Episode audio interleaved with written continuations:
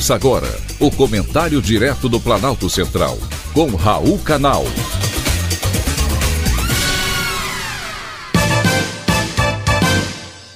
Queridos ouvintes e atentos escutantes, assunto de hoje: casas americanas.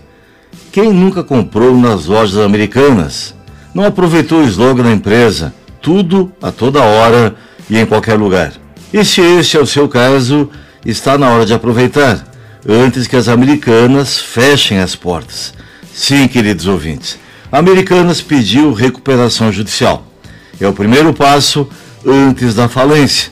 Foi o que aconteceu depois da surpreendente notícia que abalou o mercado financeiro, não apenas nacional, mas também global. O rombo de 43 bilhões de reais no caixa das Americanas, uma das maiores varejistas do país. Os 44 mil funcionários espalhados pelas 3.500 unidades das lojas em todo o país estão com medo pelos seus empregos.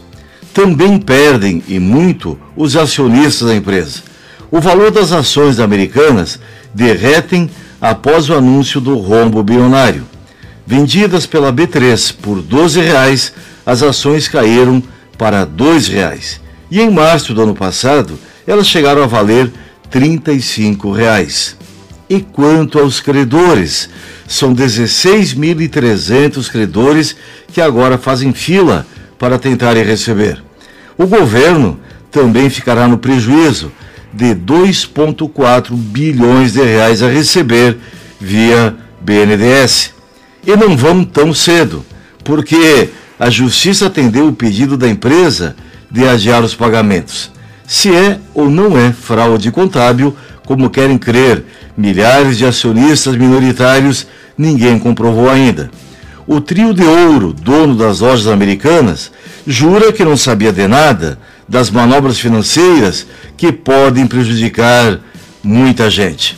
Porém, nenhum dos três bilionários admite, por qualquer centavo, para capitalizar a empresa. Essa não é a primeira vez que grandes do varejo fecham as portas no Brasil. Foi o caso, por exemplo, do Mapping, da Mesbla, do Jumbo Eletro, que muitos de vocês sequer ouviram falar. Todos esses casos deixam reflexões e lições. É preciso evitar ações em empresas varejistas. O setor exige sempre o aporte de investimentos e por isso é questão de tempo até que tenham problemas financeiros.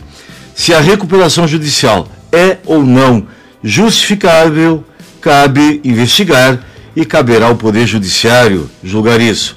O rombo foi causado, aparentemente, por uma fraude contábil, ou seja, um crime, e não meramente uma má gestão, uma má administração.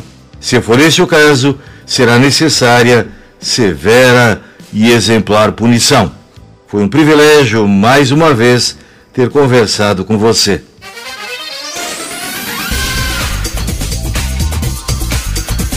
Acabamos de apresentar o Comentário Direto do Planalto Central, com Raul Canal.